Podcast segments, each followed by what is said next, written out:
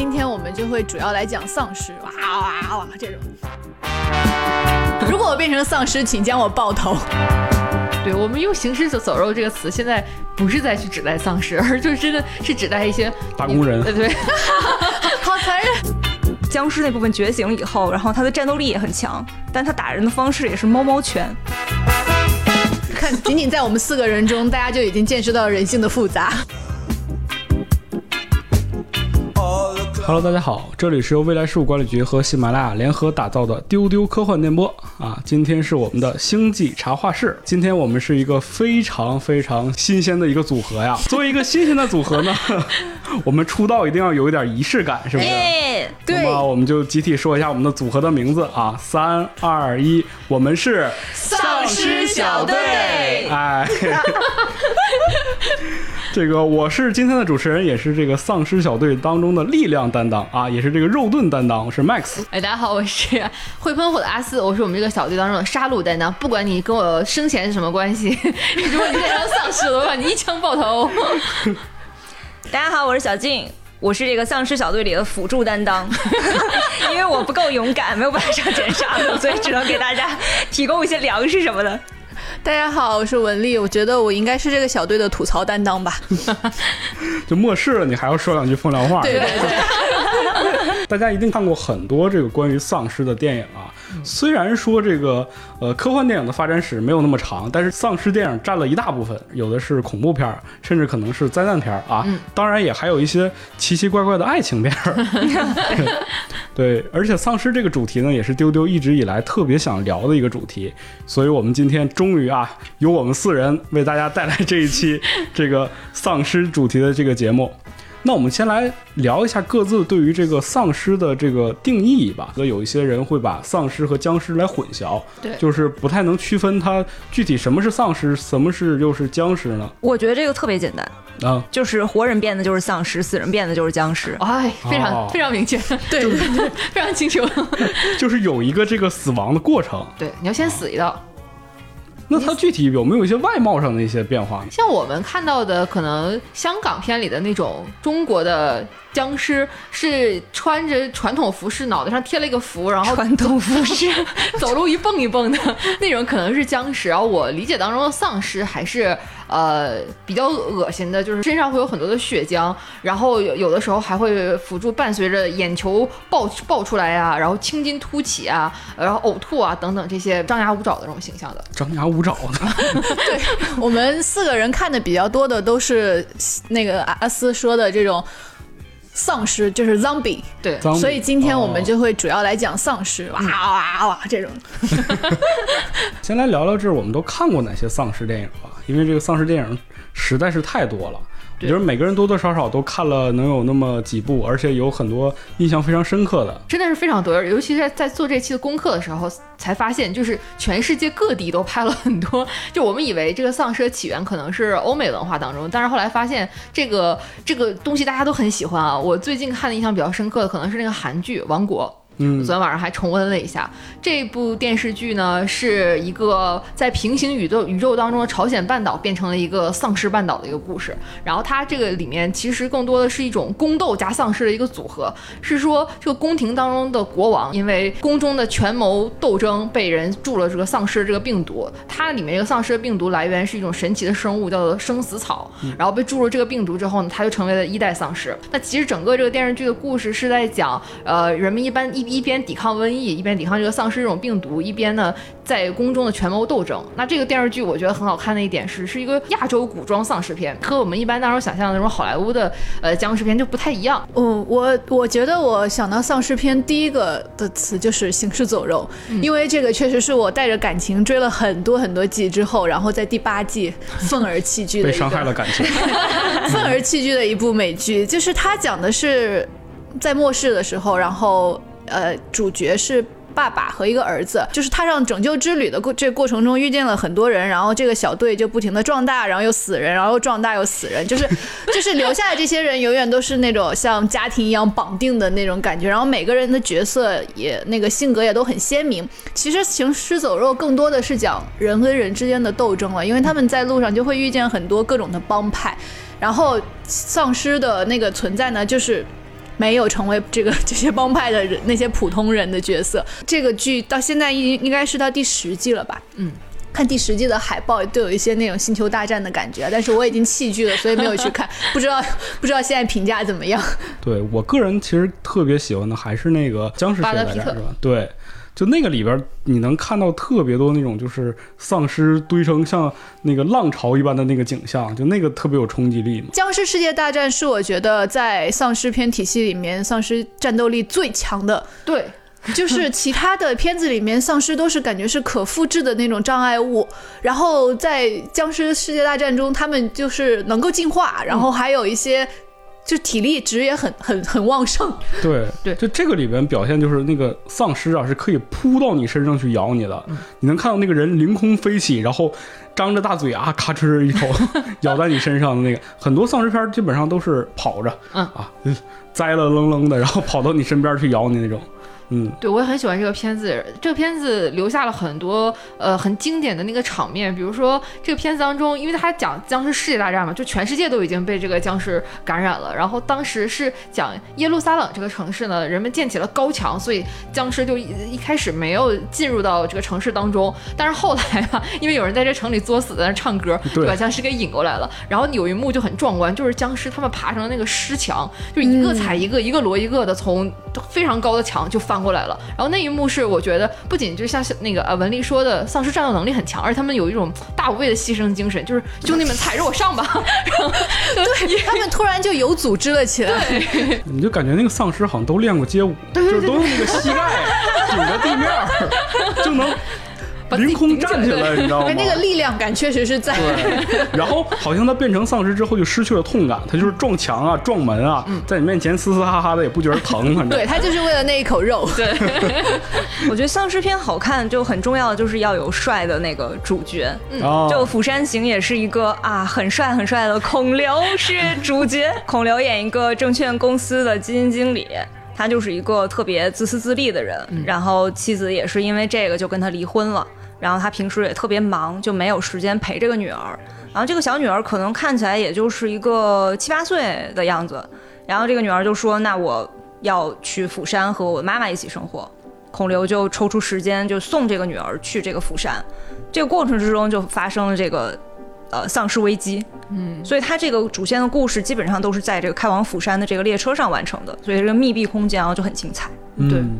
刚才小金说到说这个丧尸片一定要有很帅气的主角，我又想起我有，因为丧尸片后来其实拍了很多丧尸喜剧片。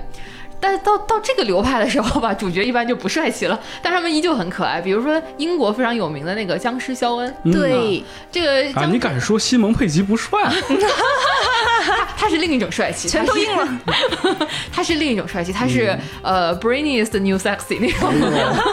是的，是的，是会帅，嗯。因为他这个电影的主角其实就是西蒙佩吉啊，他演的是一个呃非常丧的，在平时就是没有什么存在感的一个很普通的他是真的丧，普通宅男，对。就是普普通通的宅男。然后他跟他的朋友，呃，两个人，我记得朋友角色叫 Ed。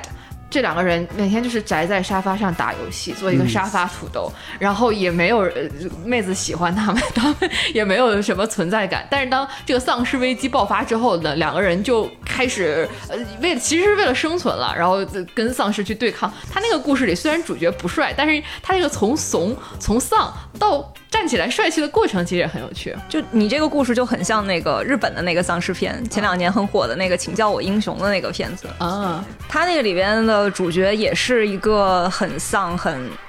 就是感觉一事无成的一个人。他就中间就就有一段是崩溃，然后就说说我这个人就是什么事儿都干不成，不管发生什么样的事情，我都改变不了我自己。他是一个这样的一个人，嗯。他是一个呃，这个人叫铃木英雄，主角叫铃木英雄，然后是一个很失败的漫画家，就是已经三十多岁了，然后都还没有出道，然后他就为了画漫画，然后考了一个步枪证，然后这个病毒爆发的时候，他这个步枪证就有用了，因为他家有枪，嗯他就带着这个枪，然后和他遇到的一个高中生，一个叫美嘉的一个女孩儿，然后两个就两个人一起逃亡。然后他这个病毒有一个特点，就是说在海拔高的地方不会感染，所以他们就一起朝着那个富士山去一一路这样跑过去。但这个美嘉就被咬了，但咬他的是个婴儿，所以他就只变异了一半儿。然后你只变异一半儿，对他只变婴儿这个毒性低小啊，然后英雄就一看他变了一半儿，人就带着他一起往那个富士山那个跑。中间还有一个特别好笑的，就这个女孩儿，她就两个人要吃东西嘛，她就一看这个变了一半儿，她也不知道拿什么东西喂她，然后就找了一些粮食就给她吃，结果发现这个女孩就只吃猫粮，然后她。变异了一半以后，就是他那个僵尸那部分觉醒以后，然后他的战斗力也很强，但他打人的方式也是猫猫拳，所以就是一个很好笑的一个一一一个电影。嗯，然后这个英雄他本来是一个很很失败、很丧的一个人，然后但他现在就带这个美嘉一起逃亡的这个过程之中，他就慢慢慢慢成长起来。他最后有一个特别精彩的一个地方，就是他们在一个地下的停车场，然后两边都是乌泱乌泱的丧尸要跑过来，就是眼看就已经要要肯定死定了。然后这个英雄的背包里边有一一口袋的子弹，他就拿那个步枪一枪一枪一枪把那些丧尸全部都打死了。好帅哦！他最开始出现的时候是，就是哪怕是为了拯救这个高中生美嘉，也没有办法开枪的一个人。嗯，他虽然有这个步枪证，但是他最后就是能够打光所有的子弹，然后把所有的僵尸都打完，然后最后就变成一个真正的一个英雄，而不是他名字上面的这个英雄了。呃，说到那个丧尸题材的喜剧啊，除了那个僵尸肖恩，我还很喜欢的有《丧尸乐园》。嗯，喜欢对这个阿斯也很喜欢，是完全的喜剧片，就是也是讲的是丧尸来袭的那个世世界中，然后有四个人，两男两女，他们组成了非常搞笑的一个小队。然后他们在好莱坞 还还真的遇见了明星，对就是那个比尔莫瑞，比尔莫瑞，然后还意外把明星给打死了，就是他有一种很荒诞的效果。然后除了这个之外，不知道大家有没有看过那个美剧叫《小镇滋味》，它讲的是一对夫妻。然后女性突然变成了丧尸，男的因为很爱她，所以每天给她带食物回来吃。啊，好有爱哦！等会就是儿他完全带的是什么食物？是人的胳膊腿吗？就是各种都会有，出于爱情的力量嘛。还是个杂食僵尸？对，这你看，其实很多不同的影片当中，僵尸的设定是不一样的。有的片子当中，那个僵尸是只吃人肉和活人；嗯有的僵尸就是杂食嘛，你这个蔬菜、水果、牛奶都吃；有的还吃猫粮粮的。对，吃猫粮这个太奇怪了。其实很多大家看到僵尸片会觉得它的那个血腥恐怖的画面给你带来一种生理上的刺激。我看完这个僵尸谈恋爱的电影，是给我心理上带来一个一个一种 我懂，我懂。这个片子叫《温暖的尸体》，对的不知道大家有没有看过？它讲的是一个僵尸小帅哥和一个人类女孩谈恋爱的故事，就是它的设定也是发生在一个僵尸已经大规，这个丧尸末日已经大规模的占领了这个世界，然后人类在这个末世当中生存。但是呢，他们的这个这个影片当中的丧尸没有那么的无脑，他甚至还有人的那种喜怒哀乐。所以当这个男主这个帅帅的丧尸，就是他其实表面上看上去就只是。更白了一些，画了比较浓的口红，迪奥九九九的 那个一个男孩而已。然后他当他遇到了这个人类女主的时候，就啊不可救药的爱上了她，两个人还一起跳舞、听歌，一起坐跑车，最后两个人还还亲亲。我看到丧尸和人亲嘴儿啊，真的是比我看到丧尸被爆头还感到难受。对，最后最后还凭借爱情的力量，然后他又从丧尸变回了人类。我的天！对，这个这个片子也是我巨想吐槽的一部，就是哇，世界上的非人类物种那么多，一定要选择丧尸谈恋爱吗？就就这是我要说出我的名言，丧尸真的应该会很臭很臭的，就算他长得再好，我我也觉得完全不行。而且其实温暖的尸体里面，他是更把丧尸当做病人的感觉，就是感觉丧尸只是一种病。但是啊，我觉得如果得了真的变成丧尸了的话，就。就算了吧，就 就算了吧无可救药了，没关系的。还有其他比较让我能想到的丧尸片啊，比如那个《死亡录像》系列，嗯就它全程是用那个 DV 的那个视觉来拍，然后就比如说你在一个婚礼啊，你是新娘，然后你突然发现 啊，所有人包括自己的新郎都是丧尸，然后你要杀出一条血路，就是。穿着白纱的那个新娘和丧尸搏斗的场景，又是另外一种的视觉冲击。然后还有呃《负重前行》，起源是一个非常著名的短片，就是十分钟，一个父亲他背着婴儿，然后父亲变成丧尸了，所以他把婴儿牢牢地绑在自己身后，利用了丧尸他没有办法转头 的这个弱点。咬不着后面，对，咬不着后面，怎么够都够不着。这个这个缺点，他就是保回来保护自己的孩子，然后等他被人类发现的时候，他的孩子是安然无恙的，然后他自己就是被啊击毙了这样子。然后后来主题电影。嗯后来这个电呃短片被改成了电影，就同名电影是那个是由马丁·弗里曼主演的，大家也可以去看一下。然后还有《傲慢与偏见与僵尸》哎哎这个是一个非常杂糅的一个片子，简直是 特太别刺激了。没错，它的发生的地方就是傲慢与偏见 这里，然后在傲慢与偏见的这个世界中呢，混入了丧尸，所以他们穿着紧身衣和蓬蓬裙的那些女女士，她们就要拿起那个猎枪来猎杀丧尸。对，他们也不是说一定要女士们去猎杀僵尸啊，主要是因为这个故事当中，这个呃这这几位女性角色呢，她们去这个中国嵩山少林寺啊习过武 这是原片的设定。啊，这个是原片设定啊，完全没有开玩笑的意思。而且这几位学学成之后归来呢，就开始这个面对僵尸的这个世界之后，他们就是用刀，你知道吗？特别帅气的在僵尸群中互相砍杀那种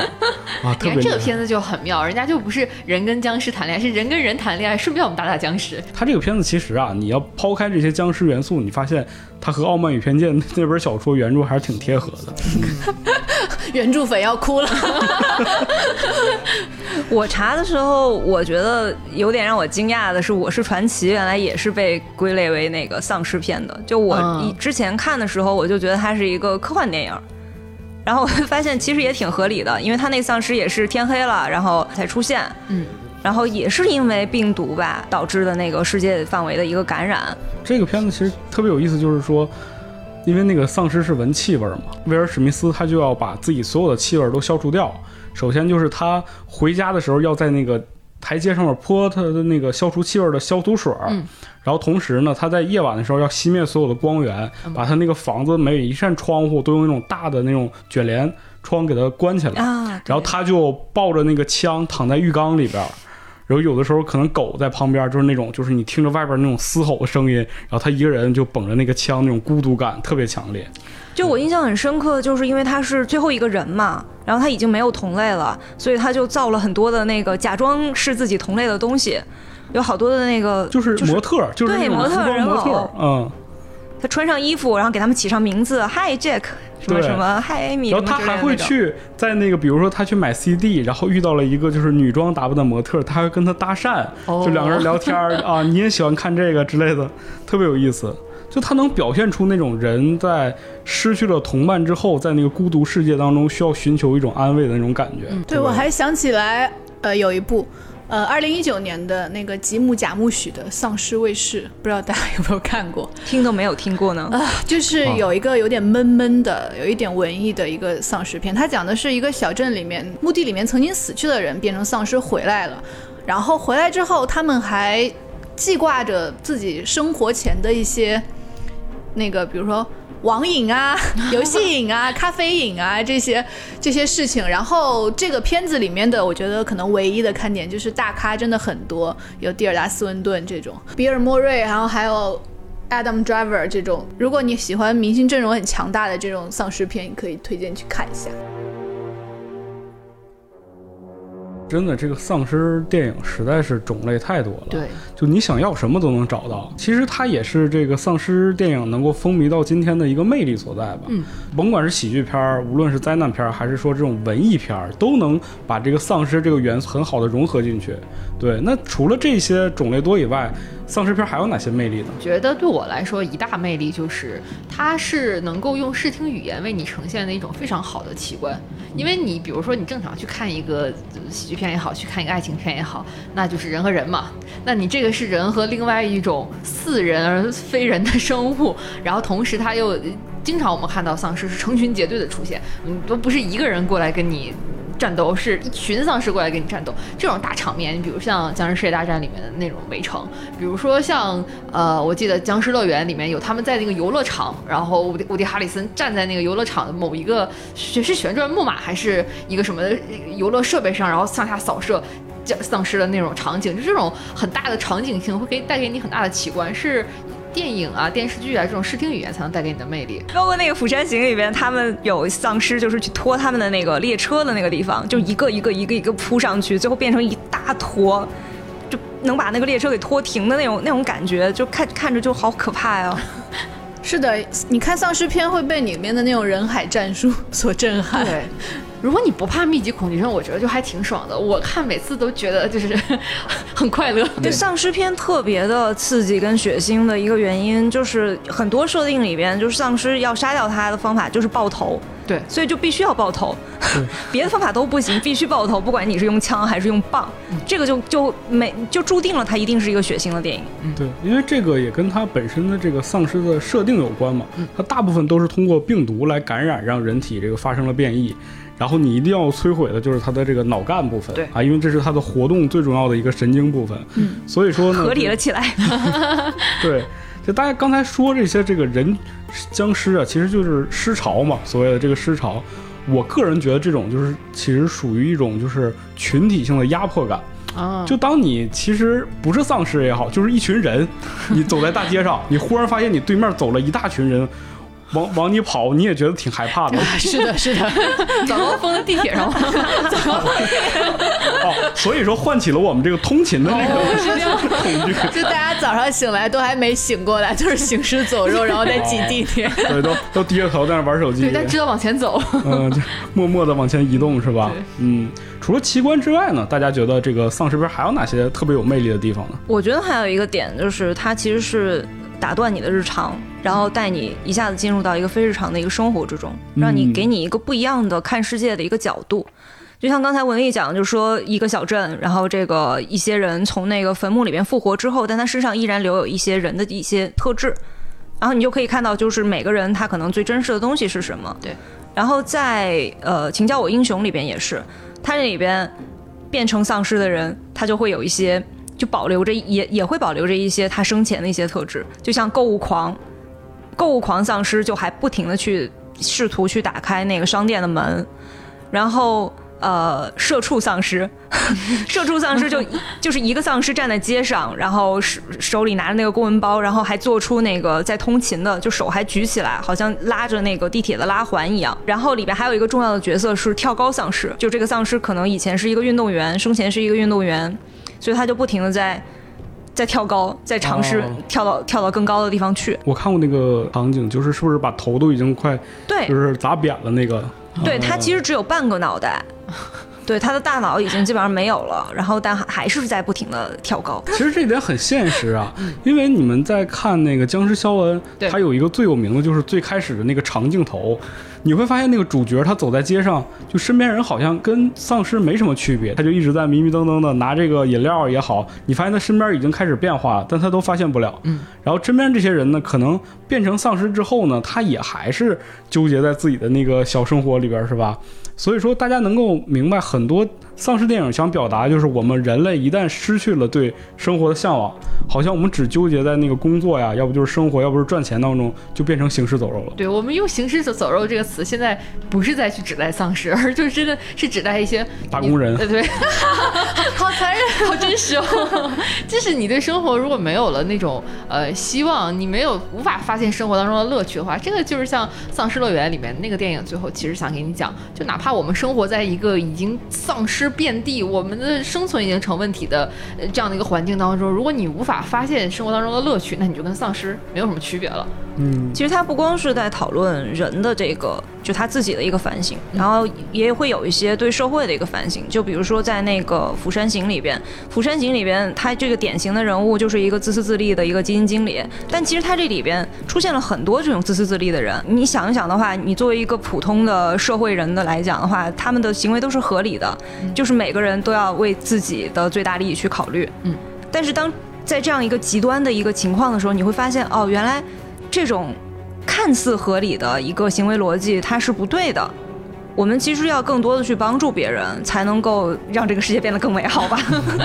经常有人说说，呃，丧尸因为他们的一个生存的目的就是我要去吃活人，不断去壮大我自己的这个族群。那它其实有有点像人人类一定要去侵占其他生物的资源，才能够我们才能够去发展。那这种呃本身很兽性的、很很自私的东西，当我们在看到丧尸这样去做的时候，我们其实是更多在反省自己。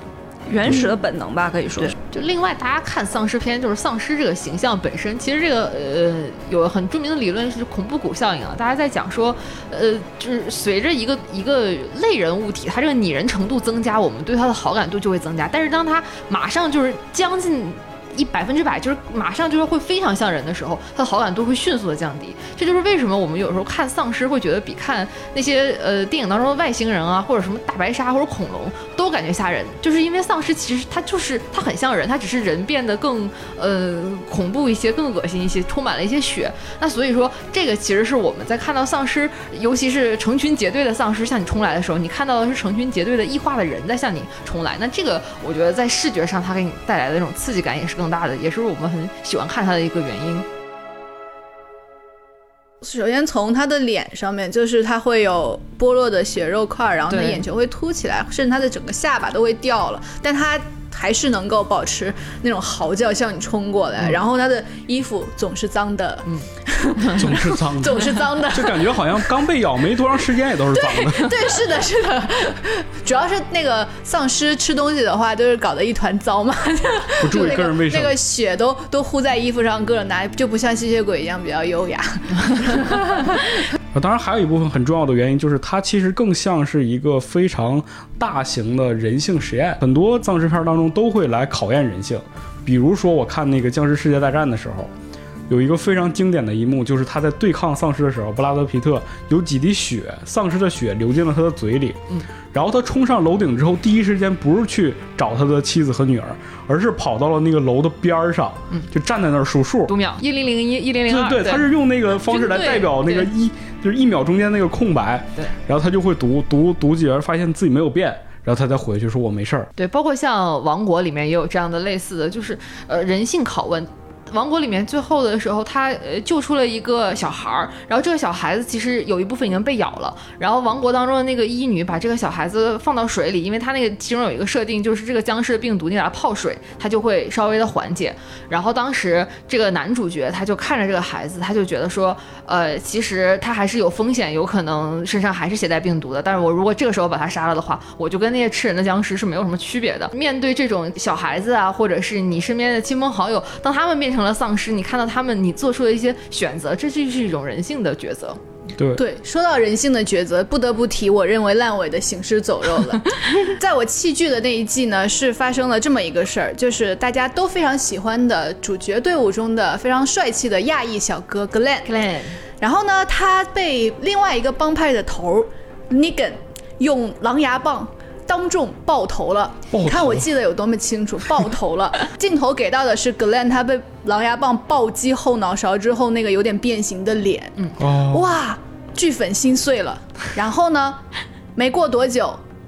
编剧丧失了人性，他们决定要洗白尼根这个反派，我就愤而弃剧。我相信很多剧粉都是在那个时候弃剧的，因为《行尸走肉》它像我之前说的，它就是一个完全的人性实验室，它主要就是讲人。因为其他那些呃主角，他们其实已经在丧尸的世界里生活了很久，他们每个人都武艺高超，有就是有各自的武器，什么有一个弩哥，他就带着一把非常厉害的弓，然后其他人就是有啊刀女，他两个手都拿着刀，就是武力值非常高的主角们，他们在生存的过程中会不停的遇见各种跟他们理念不同的帮派，有的时候理念一样了就合在一起了嘛，理念不同就要争夺有限的那个资源和物资，这个也是《行尸走肉》的一个看点。所以在我愤而弃剧之后。我我不知道尼根有没有洗白，但是我觉得就是编剧在我心中永远的丧失了人性。就是我们之前在丢丢里边也讲到过，说外星人还有机器人这种纯粹非人的这种东西，主题的这些电影里边，其实是引进了一个第三方的视角然后去看人类和人类社会。但丧尸片它很有意思的就是，它的丧尸丧尸这个东西，实际上它是一个异化的人，怎么说它不是人了？但是它也不是完全的呃物品或者是一个非人的一个东西，它还是保留了一些人的特性。然后在这样的一个人和非人的这个中间，你就会有很多可以探讨的东西。很多丧尸电影当中都会给你一个选择题，对，就是当你最爱的人或者是你最亲的人，他要变成丧尸了，你要怎么办？嗯，很多人可能会第一时间选择就是啊，像阿斯一样就把他干掉了啊。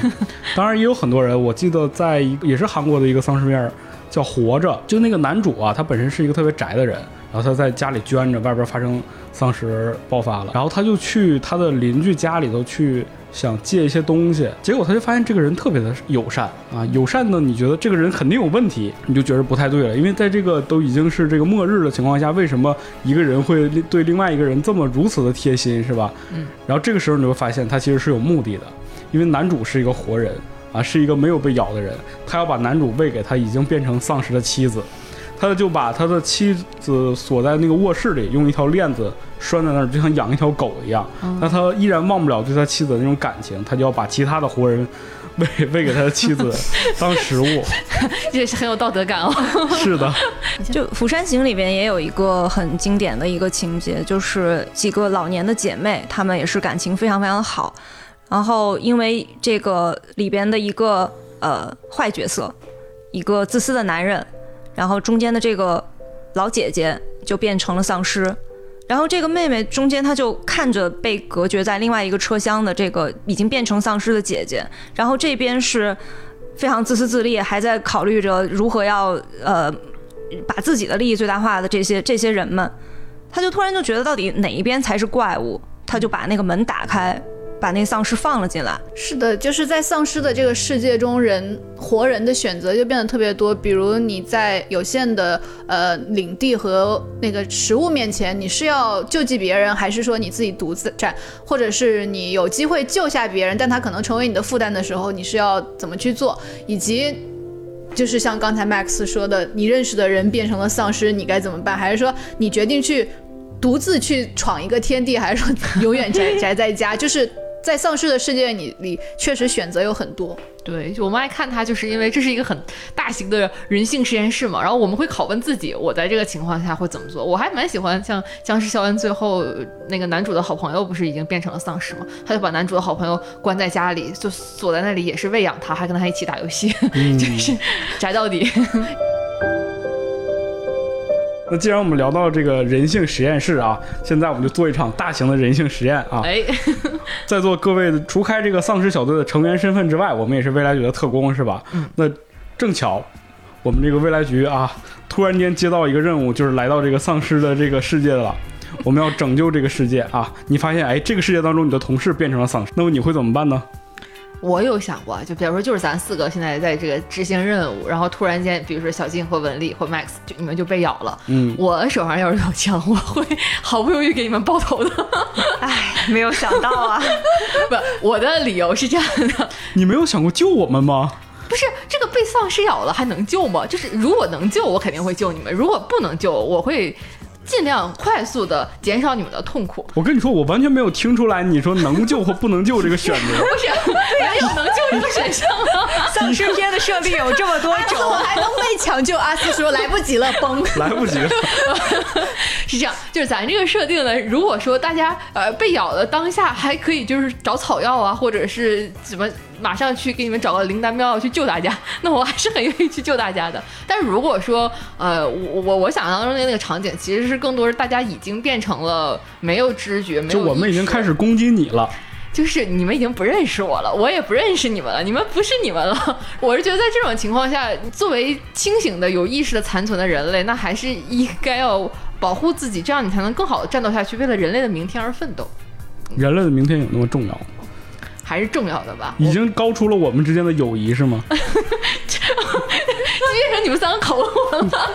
不不，人类还是有很多艺术瑰宝需要去保留下去的。那如果没有活人，那就都被蒙娜丽莎的微笑都被丧尸抓了，那那那也不行呀。好的，我觉得我会和阿斯一样，就是如果是我变成丧尸的话，我会提前写好遗书。如果我变成丧尸，请将我爆头。但如果是 如果是你们。任何人变成丧尸，并且威胁到我的安全的话，我也会将你们爆头。如果你们对我没有什么危险的话，我就走掉；如果对我有危险的话，就走掉，就走掉，还是不管我们。对，我没有办法跟丧尸和平相处，不好意思。就我不是这种主动攻击型的，就是如果要是发生这样的事情的话，我可能会是比较被动的、被动逃跑型的那种人，就是尽量避免跟大家的冲突，然后尽量保持我自己的有生力量吧。我觉得大家还是都可以救一救的。我觉得怎么救呢？怎么救呢？我是相信这个科学的力量，所以说我一定会先把大家关在一个地方啊，这样起来，圈起来。对，我跟你讲，你看所有丧尸片，但凡被关起来的东西，最后一定会被放出来，他们一定会找到一种途径自己冲破牢笼的。不，我我一定会做的很严实的，因为我看了很多丧尸片。对，Max，你这是在把自己往反反派的路上逼。对因为这种圈养亲人丧尸的人，在很多地方，除了《僵尸肖恩》里面啊，在很多影视剧里面都是反派。比如《行尸走肉》里面那个总督，他就是把自己的小女儿圈养了起来。然后就是《王国外传》的那个北方的阿信对里面的全智贤，如果大家看了的话，就会知道。他其实也是非常厉害的，养了很多丧尸的人。Max 的这种一开始善意的想法，肯定会让他变成那种呃，就是骗那种其他的活人过来，哎，我这儿有东西吃。王国的第二部当中，他一开始有有一个朝中大臣，他之所以呃放这个把大家都变成丧尸，把他们圈养起来，目的是为了让他们抵抗倭寇。他用五百丧尸杀死了三千倭寇，然后这些丧尸就大面积的感染了全国，这就是反派的起源嘛。但是你不觉得就是我要为你们做点什么吗？你看你们一个一个的是吧，都已经被咬了啊！爆头杀了我，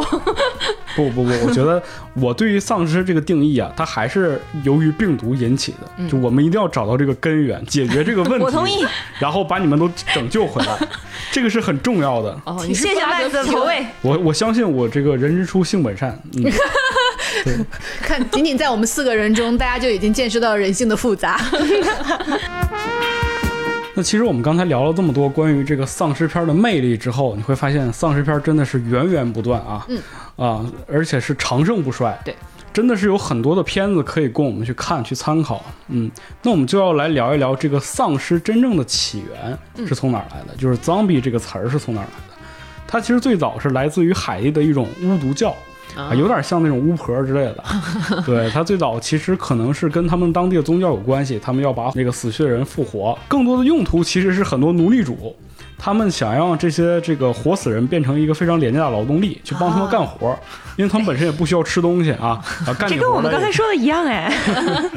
干起活来也是昼夜不停嘛，是吧？啊，好卷哦。想到一块儿了。然后它是怎么传到这个世界各地的呢？很有可能就是这些啊可恶的奴隶贩子啊，为了把这种廉价劳动力输出到其他各种地方，然后就把丧尸给传播开来了。嗯，嗯，但是你会发现它的这个诞生啊，其实没有那么多像那个吸血鬼啊、像狼人这种宗教感。它更多的都是一些非常稀奇古怪的一些这个蛊术啊，或者是法术之类的，所以说它的融合性就比较高，它没有那么多的限制。而且它也不像吸血鬼，就是要讲家族传统，我们是那种庞大的一个族群，我们有世代相承的那种感觉。对它们更多就是一些无意识的。丧尸就是人人平等，只要你愿意就可以成为 丧尸，加入我们。对，丧尸也会贴这种标语，想成为丧尸吗？We want you，对丧尸现在招募中，对，只需要轻轻的一口，你就可以成为一个不分年龄、不分性别，包容性很强。对。所以你发现丧尸片是一个非常好的一个创作模板，嗯，就很多元素都可以融合进去，很多这个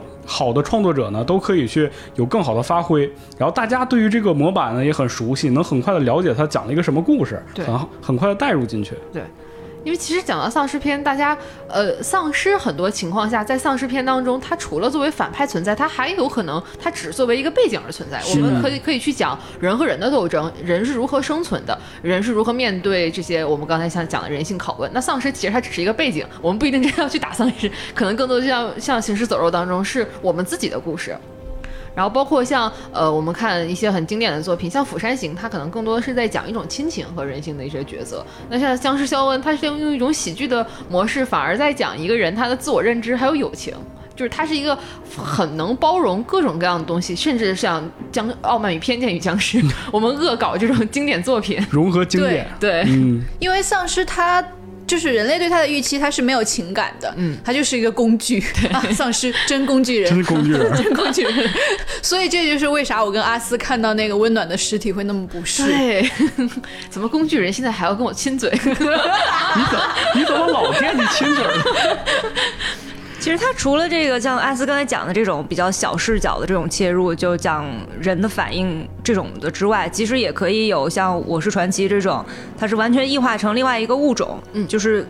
完全是对人类的这个存在的一个拷问，对也可以是一个大视角的切入。那你会发现，其实对于创作者友好的同时，它其实对于这个制片方也很友好，因为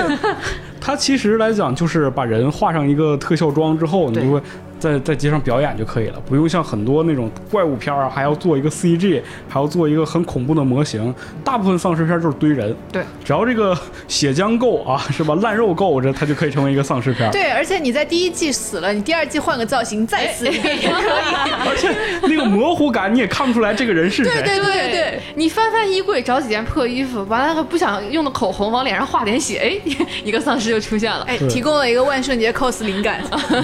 其实像呃历史上一些经典的，比如说。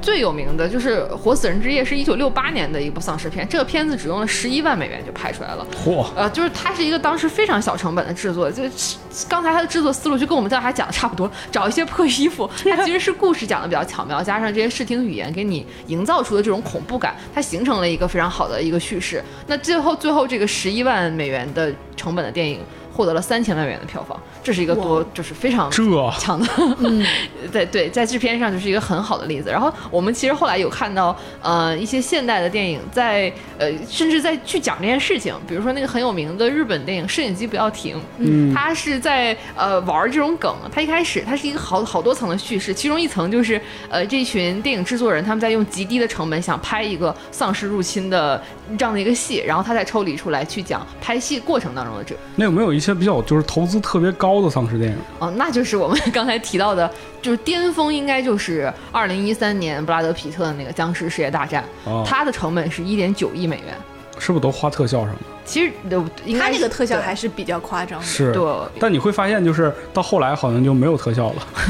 就 钱花光了，后面是一个文艺片儿。他这个故事就是前一个小时疯狂烧钱，你看那个攻城耶路撒冷，包括他们飞机在那个飞机上有还有坠机，还有飞机，上那个还有爆炸，对，嗯。还有爆炸，还有很一开始很大场面的那个在美国街头的那场戏，然后到最后一个小时的时候，一下子变成一个密闭空间，在实验室逃生的感觉，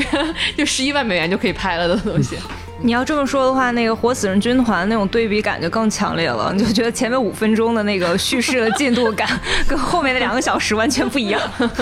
就是刚开始这个扎导拿到钱了，好开心，哎呀，我们开始拍，拍完之后，哎啊，花完了吗？钱没了就完了吗？哎呀，那咋整？那项目还得继续拍。所以其实我们是想说，呃，丧尸片它这个包容性，就是你很多钱我也能给你拍，我没有什么预算我也能拍。我问一个就是技术上的问题啊，嗯你像这种，它其实要调度这个很多人去演这个丧尸的这个场面嘛，嗯是不是很难调度？其实，在电影片场，肯当然是人越多越难调度，哦但是其实是你们想，丧尸片它有一个好处，就就是是混乱是吧？混乱，对，大家不需要有非常明确的行动线，你就给这群人，你们从 A，你们给我挤到 B 去，对你们想象食堂开饭了，大家冲啊！对 对对，乱七八糟的跑。对，那除了这个创作上比较方便之外呢，我觉得丧尸片儿它能够流传至今的一个最主要的原因，就是因为它来自于就是人最原始的恐惧。嗯，就这种恐惧是写在我们 DNA 里的，对，是没法去摆脱的。嗯，你像很多人，他对于这种就是尸体啊，或者是病变啊之类的东西，他就是会有一种先天的恐惧感。嗯，包括我们之前说到这个呃恐怖谷效应，人们在去发掘恐怖谷效应的来源或者起因的时候，他就会聊到，其实很大一部分程度是因为我们在 DNA 当中有一部分是对于尸体的这个讨厌程度。嗯，因为在过去这个卫生条件不是很好的时候，你会发现这个尸体一旦腐烂，它就会产生病菌。这个病菌一旦散播开来，对于整个这个族群是很大的一个危机。嗯，如果我们不能很好的去处理尸体，那我们就上就是其他人也会死亡。就是其实你看那个丧尸片的名字，很多就叫什么“活死人黎明”“活死人军团”“活死人之地”，就是活死人，其实就已经是一个很可怕的东西了。对对，他就是薛定谔的人嘛，就不确定。是死是活不知道。对，所以这种原始恐惧其实还是我们对于死亡的恐惧，包括呃疾病，嗯、同类相识、似人非人，或者说是那种你无法与他沟通的那种恶意，就是你你没有办法跟丧尸去去交流的，就像我们说他没有情感，然后他也没有意识，那这种无差别的打击，然后甚至说你的身边熟悉的人他的这种异化，那这种恐惧感是无论我们这个社会可能发展到什么程度，我们都会对他会有这种忧虑，就是根植在我们心中。所以说从可能从那海地一直到我们当今亚洲社会还是欧美社会，都会有这样的一种害怕和担忧。而且他也很容易代入吧，就是他曾经是人，对，所以你可能也会去代入说，那我会不会有一天也会突然变成这样不讲理的东西？所以说，你看到很多丧尸片当中都会有一个主角去选择，一旦子他身上被咬了，或者是被这个是就是受到这个病毒的侵害了，他就要考虑自己怎么办。对。啊，你看，我们看到父亲他会选择把孩子背在身后，然后去这样去保护孩子，以至于就是最后他自己变成丧尸了，然后孩子还是完好无损的。然后同时你能看到很多人他断臂求生，是吧？对 对对对对对，我还能抢救一下。对，一旦发现被咬了，马上把这个胳膊就切掉了啊！就用这种方式去求生，它既既残酷，然后它同时又蕴含着这个人最本质的那种善良和那种人性在里面。那最后的最后呢，其实我们聊了这么多关于丧尸的这个电影也好，作品也好，作为这个看了这么多丧尸电影的这些啊，算是有经验的丧尸小队吧，我们一定要给我们的听众们几条就是生存建议。我为了准备这期选题啊，去发现了一本奇书。这本书是一个美国人叫马克思布鲁克斯他写的，叫《僵尸生存指南》。这是一本非常百科全书式的一本很认真严肃的指南。是一本科普书是？是一本科普书籍，它上面先是记录了很多，就是他不知道从哪里搜集来的，就全世界各地的，真的好像有人看到过僵尸或类似这种症状的案例，然后他总结了一些，呃，你面对这样的这样的事情，假如真的发生，你的一些应对措施。我觉得很多吧，就是都不不太可行，但是有一条他说的非常对，他说不管你运用什么样的武器，你都要记得把你的武器定期的保养和维护，锻炼使用这种武器。那最好的武器是什么呢？就是你自己，所以要锻炼身体，就是 就是强身健体。对，要有一个强健的体魄，真的是，如果说这样危机爆发的时候，你也能跑得比别人快一点，对吧？啊，就你不需要跑得最快，你只需要跑你比一个人快就行了。对，你这就好像是减肥秘方，然后上面写了两个字“少吃但很有用，真的锻炼身体。小静呢？”。我觉得我也是锻炼身体吧，这样可以跑得快一些，小静的秘。诀就是早睡，作息稳定，对对对你的身体就会很健康。十二点前一定要睡觉这不就。是道理谁都懂，就是 做不到，就是做不到。我觉得几个比较实用的建议啊，就是手机要静音，哎，手机要静音如果有如果还能有信号的话，反正一定要静音。然后就是多囤罐头食品，然后那个开罐头的刀可以还用来当武器。然哦，后当完武器之后一定要消毒，不能再继续用来开罐哎，头。好严谨啊！我太严谨了。哦，我现在相信郭姐一定能够在这个丧尸世界活下去。对，对啊，你要注意一些细节的地方，主要是你看到那些僵尸片里的人，就是有的时候就是手机响了被丧尸发现，或者是呃什么东西掉了，对东西掉了，什么的，你就会想这种这种细节你都不注意的吗？难怪你活不下去。丧尸就藏在细节中。然后还有我可能想给的一个建议，呀，这是我个人的建议了，就是要勇敢和果决。有的时候吧，不能能不能犹豫。这么虚的，你都是这种，就是我们要锻炼身体啊，我们要强壮自己的意志啊。要勇敢，不不不，我跟你们讲非常重要，因为你就是 这这种建议，他就即使不是丧尸，在平常生活当中也能用也能用得上。就是我如果我是觉得，当你面对呃比较危险和恐怖的事情的时候，还是要要要勇敢。如果你手边真的有武器的话，你就勇敢的爆头，这样的话能为自己赢得更多的生存时间。就是你，你其实就是要主动出击那个，就是太不实用了。那好，那我再说一个，这条来自于就是《僵尸世界大战》里皮特说的，我其实还蛮认同。他就一直在告诉大家，你要不停的移动，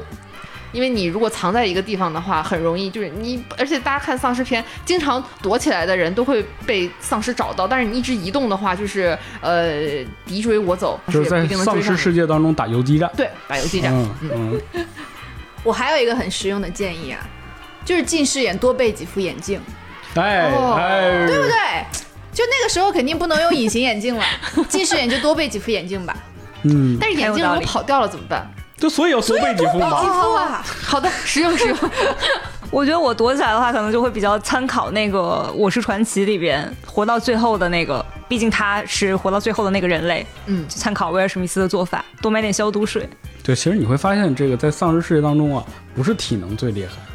而是脑子最有用。还是计谋最厉害，对不然为什么僵尸一定要吃脑子？你会发现，你看，就是《我是传奇》当中，他那个人其实他就会很好的隐藏自己的这个行踪，嗯，然后包括僵尸世界大战当中，最后是什么战胜了病毒啊？是布拉德皮特的观察力。他发现了在人群当中有一个人没有被咬，为什么丧尸都躲开了他？是因为他生病了。呃，观察力很重要。好的，就就是当你身处在危险环境当中，你一定要保持冷静哎，保持冷静啊，一定要想想，哎，我能发现这个僵尸有什么规律是吧？有的僵尸它就会在这个白天开始休眠了，然后你可以白天出去活动嘛，这就没事儿了吧？对，有的可能就是像郭姐说的会被声音吸引，有的人可能会被血腥味儿吸引，各种各样的事情。但是我给大家提一点啊，可能我们现在这个科技社会啊，大家都开始依赖手机和电脑，很多家里可能没有一样东西了，就叫收音机。哦，收音机是非常重要的。突然一下子就是失去了联系之后，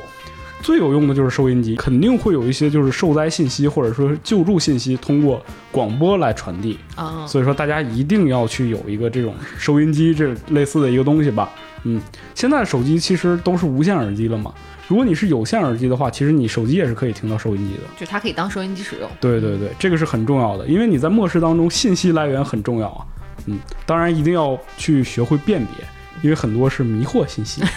已经到这么复杂的剧情了，要要反诈骗，大家下载反诈骗 APP 那其实我们今天聊了丧尸电影，这么这么多丧尸电影，你会发现真的类型也好，包括它的这个各种各样的元素也好，真的是太丰富了。嗯，我们一期肯定是聊不完，我们也是分享了更多是关于我们自己喜欢的这种丧尸电影。然后同时呢，我们也分享了一些这个关于在丧尸世界活下去的建议啊，我觉得都是很有用的，尤其是郭姐提到这一条，是吧？简直是不要太实用了。作为一个戴眼镜的人，实在是太实用了。今天给大家的互动问题就是：如果你认识的人，就关系还可以的人，他变成了僵尸，你会做出什么样的选择呢？欢迎大家来跟我们一起呃互动留言来讨论啊，非常期待大家的答案。对，可以在这个喜马拉雅的节目下方的评论区给我们留言，也欢迎大家订阅我们的节目。最重要的是，如果你想加入我们的社群的话，就要去加接待员的微信，他的微信号是 f a a 杠六四七，你输入丢丢，他就会把你拉到我们的听众群了。嗯，让我们一起对抗丧尸。对，嗯加入我们吧！加入我们吧，加入我们丧尸小队。最后的音乐，希望导播用那个《植物大战僵尸》的 BGM。噔噔噔噔噔噔噔。好的，那今天的节目就到这里了，大家再见。拜拜拜拜拜拜。